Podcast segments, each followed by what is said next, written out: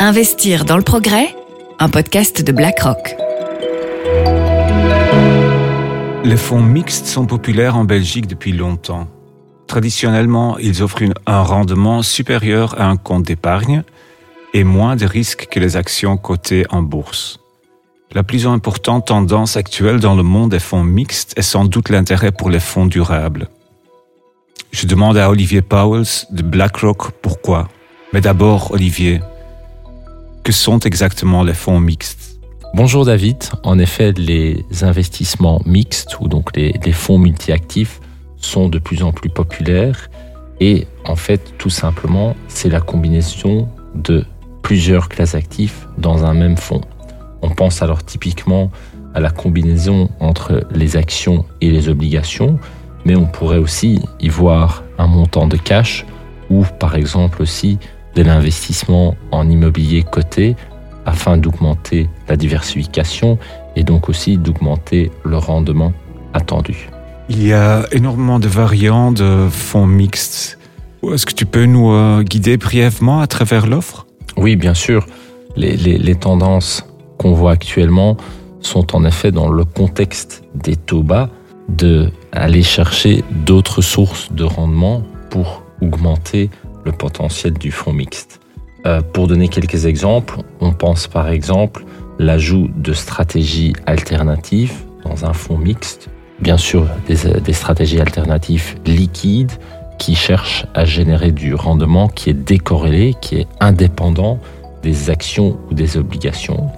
On pense aussi l'ajout de solutions d'investissement thématiques dans ce portefeuille mixte afin d'exploiter des thèmes dans lesquels l'investisseur euh, croit ou dans des thèmes justement où on pense qu'il y a moyen de générer du rendement supplémentaire.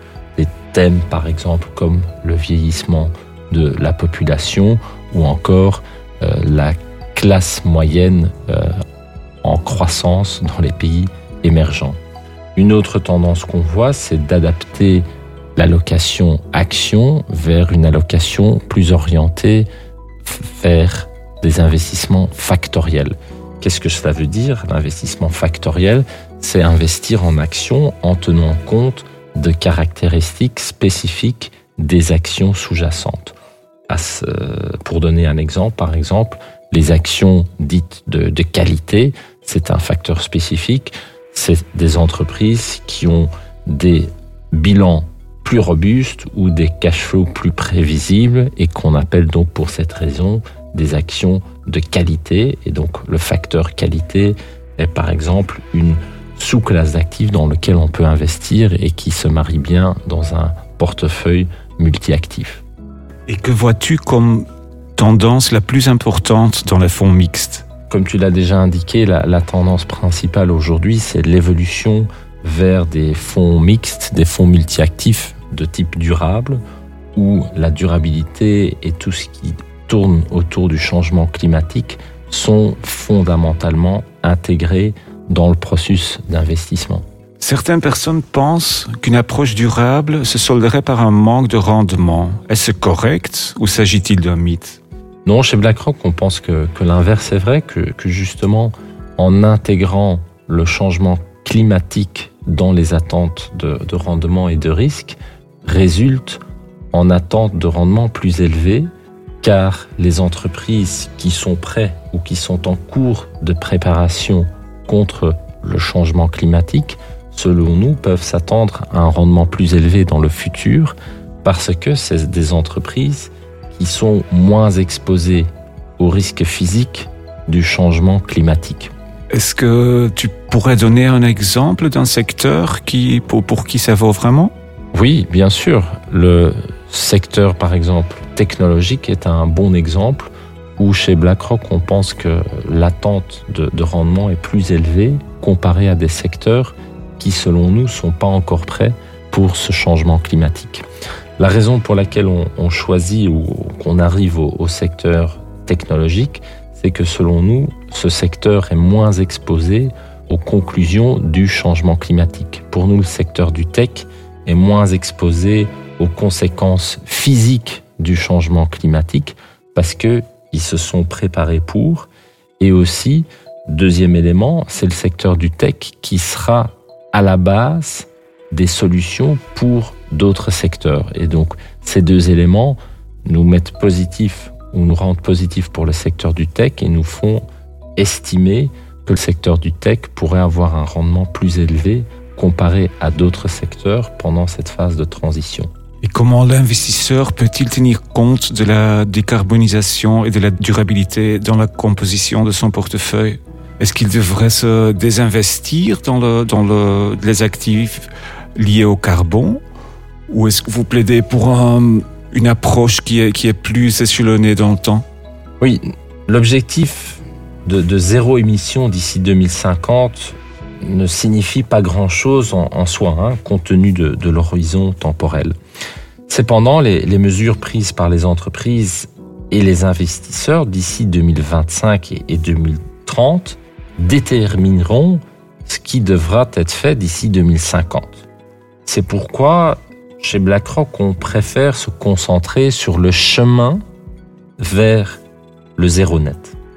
Car en effet, aujourd'hui, en utilisant les données sur les émissions, un investisseur pourrait parfaitement construire un portefeuille à zéro émission en excluant tout simplement les secteurs les plus émetteurs, comme par exemple l'énergie. L'énergie, les services publics et les matériaux sont les principaux contributeurs aux émissions. Et donc l'exclusion d'entreprises sur la base des mesures de, carbone pourrait en théorie permettre de respecter l'engagement de parvenir à un niveau net zéro. Évidemment, une approche de désinvestissement brutal fondée sur les émissions n'est pas vraiment conforme à l'esprit de l'accord de Paris. Et donc, il est également essentiel de maintenir l'exposition aux secteurs les plus critiques, et donc avec le, plus grand impact, car ce sont ceux qui ont la plus grande marge de manœuvre pour le changement et qui sont aussi le plus vitaux pour atteindre un monde net zéro. Et donc là, c'est important de s'engager auprès des entreprises et les encourager à présenter des plans de décarbonisation, en particulier dans les secteurs à fort impact climatique. Ce sera bien plus important pour, pour parvenir ainsi à une économie mondiale à faible émission de carbone que de les exclure de l'univers d'investissement. Et que l'impact la décarbonisation serait le même pour toutes les classes d'actifs Et en fait, comment tu euh, sous-divises ces classes? Est-ce que l'impact de la décarbonisation serait le même pour toutes les classes d'actifs Et comment diviser ces classes en obligations d'un côté et action de l'autre côté, mais aussi par région et par euh, sensibilité au, risque? En effet, là tu, arrives à, la question euh, cruciale, car quand on examine les émissions absolues, ben, on observe des implications clés pour justement les, les investisseurs multi-actifs. Premièrement, il n'y a aucune classe d'actifs qui est identique. Hein, les différentes classes d'actifs auront des trajectoires différentes. Par exemple, les marchés émergents sont associés à une intensité d'émissions plus élevée que les marchés développés. Les obligations d'entreprise, typiquement, ont aussi une intensité de carbone plus élevée que les actions. Et puis il y a encore les obligations d'État qui sont traitées d'une toute autre façon. Cependant, pour nous, ces mesures de carbone doivent être utilisées dans un contexte de monitoring, mais pas pour dicter les décisions d'investissement. Car retirer un actif sur la base de son empreinte carbone, purement et nettement, pourrait en fait entraîner des impacts ou des changements importants à l'équilibre entre le rendement et le risque du portefeuille. Et en plus, se, focaliser sur l'émission carbone ne montre qu'une partie de l'image.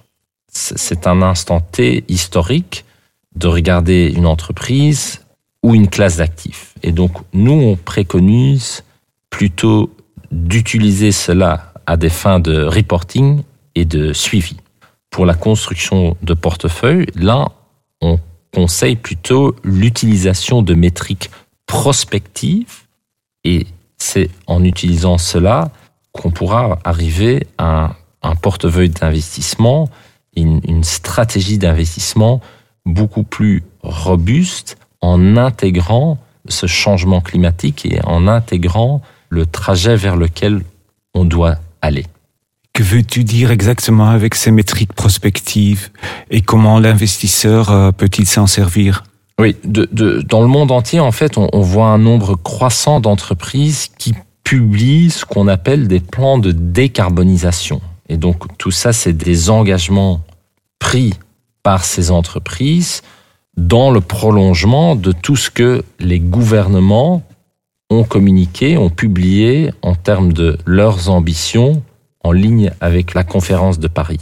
Et donc, refléter ce, ces plans de décarbonisation dans les portefeuilles peut nous aider à justement identifier la trajectoire attendue du portefeuille et de comparer cette trajectoire avec ce qui est prévu dans l'accord de Paris. Et quelle serait la meilleure façon de, de, de le faire? Et quelle est, en fait, quelle est la probabilité que les entreprises répondront à, à leurs objectifs? Une approche, tout d'abord, consiste en fait à, à, se tourner vers les entreprises dont les plans ont été validés par des initiatives indépendantes. Toutefois, quand on se concentre uniquement sur les entreprises dont les objectifs sont fondés sur des données scientifiques, on, va arriver à un, un univers d'investissement qui est assez limité. Et donc, ne sélectionner que ces entreprises conduirait à des expositions concentrées. Donc, il est important d'aussi examiner d'autres fournisseurs de données qui proposent des données sur la décarbonisation. Et là, nous utilisons ces données pour identifier un taux de décarbonisation approximatif au niveau de la classe d'actifs en combinant les données venant des entreprises dont les plans ont été validés par des initiatives indépendantes et donc aussi des données venant de autres entreprises euh, qui disposent d'informations de, de décarbonisation. Donc on combine les deux pour arriver à un taux de décarbonisation approximatif au niveau de la classe d'actifs.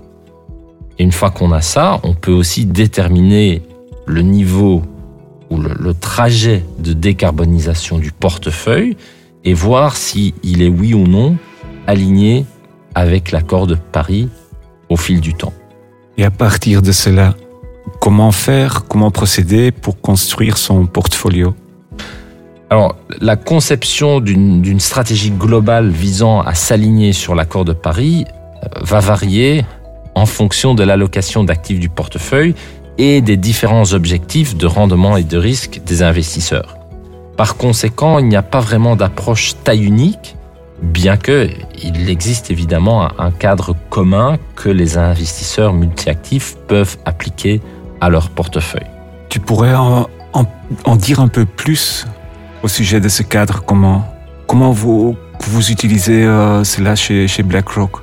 Oui, deux choses. Tout d'abord, on préconise de fixer des objectifs intermédiaires entre aujourd'hui et 2050. Et, et par exemple, l'initiative Net Zero Asset Manager propose de fixer des objectifs intermédiaires pour 2030 afin de réduire l'incertitude liée à la réalisation de la voie de décarbonisation appropriée.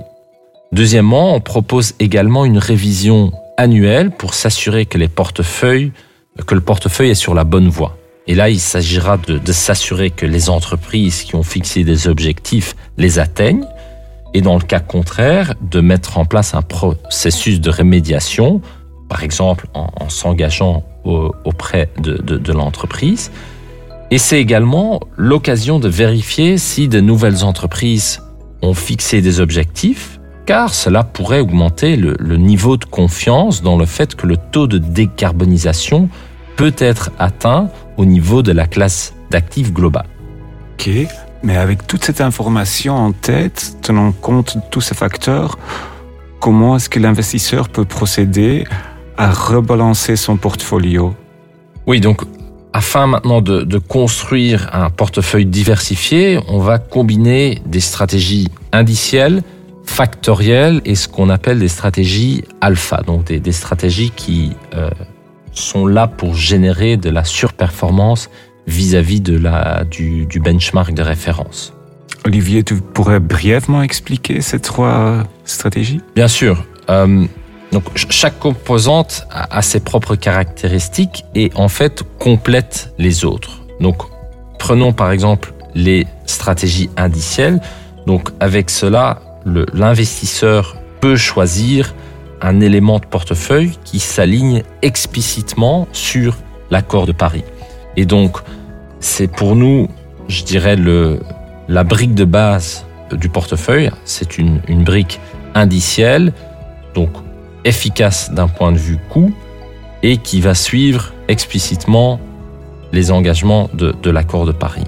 Avec cela, on peut combiner une stratégie factorielle qui elle aussi est donc une, stratégie indicielle, donc efficace d'un point de vue coût, qui va suivre un indice, avec la seule différence que c'est un, un indice factoriel qui va donc aussi intégrer euh, des caractéristiques spécifiques des actions. Par exemple, pour prendre l'exemple du facteur minimum volatilité, donc on va de l'indice global reprendre uniquement les actions qui ont une volatilité plus faible que la moyenne. Comme ça, on arrive à un portefeuille d'actions qui, eux, globalement, ont aussi une volatilité plus faible. Et donc, c'est une stratégie factorielle qui peut qui peut bien fonctionner dans des moments de marché mouvementés. Et puis dernièrement, les stratégies, comme on les appelle, de type alpha. Donc ça, c'est des stratégies qui vont essayer d'accéder à des expositions qui contribuent à la transition. Donc une stratégie alpha, je le euh, rappelle, c'est une stratégie qui essaye de surperformer l'indice.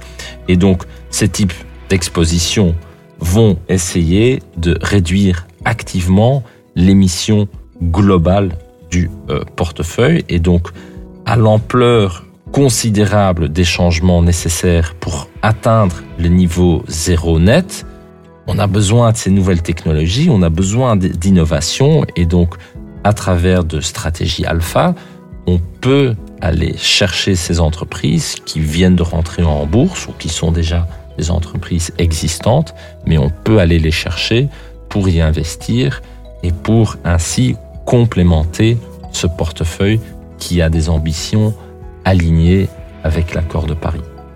Merci Olivier. Je conclus de notre discussion que aussi pour les investisseurs dans des fonds mixtes, le climat est de prime importance. Le changement climatique doit se refléter dans la gestion du portefeuille. Mais tu préconises aussi de ne pas réagir trop fort mais de, de, prendre plutôt une approche échelonnée. Oui, tout à fait, David. 2050, on a encore un certain temps avant qu'on arrive à, à 2050.